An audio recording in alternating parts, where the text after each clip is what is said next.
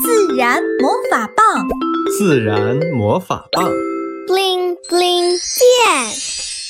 丑果营救行动。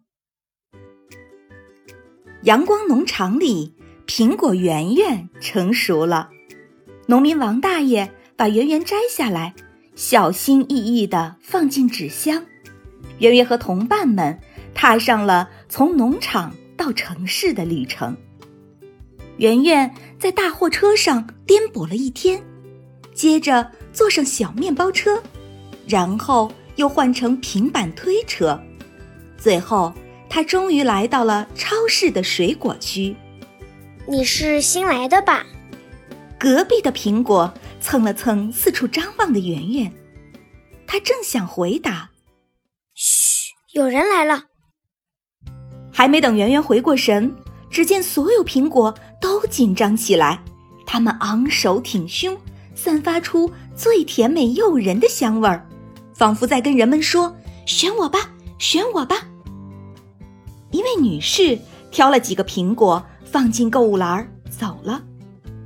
苹果小翠没被选中，她耷拉着脑袋，叹了一口气：“别伤心，你这么美味，一定会有人喜欢你。”圆圆轻声安慰：“你不知道，我已经来这里四天啦。如果再不被挑中，有可能就要去处理区。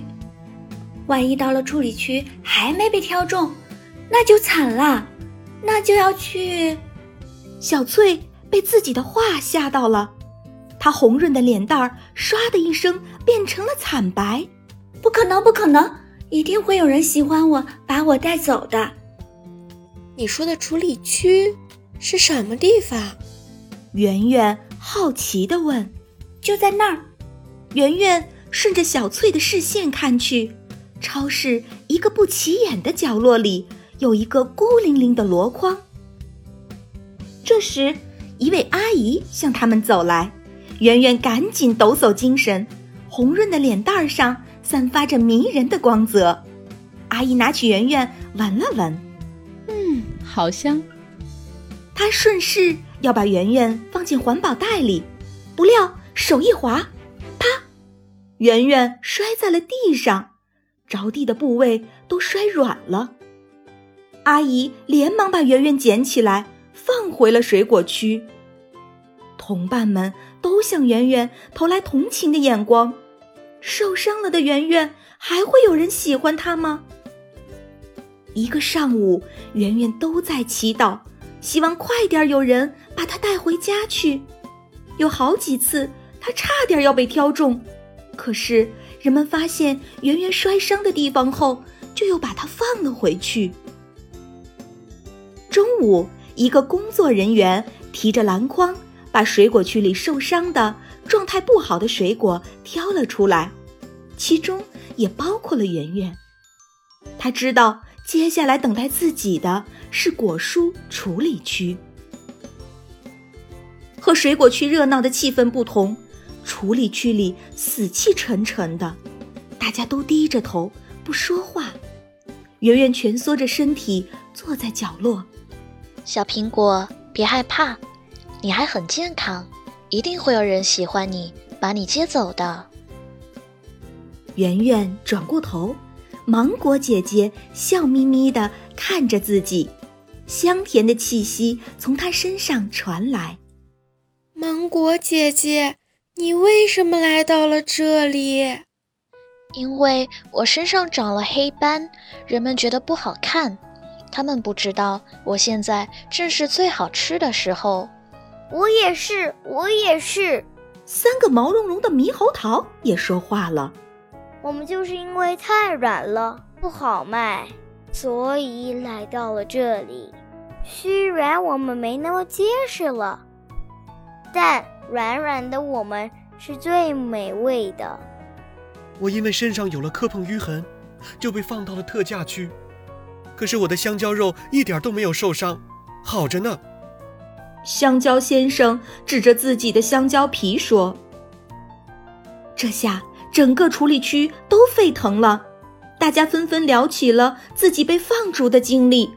雪梨妹妹在运输途中被同伴刺破了皮，苹果奶奶等太久没被买走，脸上长了皱纹；而石榴阿姨呢，是因为水果区只卖剩她一个石榴，超市要上新的水果了，她被迫搬到这里。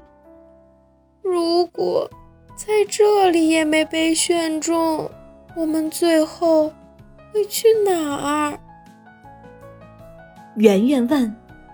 大家面面相觑，都不说话了。过了半晌，苹果奶奶说：“如果等太久还没被人类带走，我们就会生病，会腐烂。变坏的水果，人类是不可以吃的。所以，当我们开始腐烂变质时，就会被当成垃圾丢掉。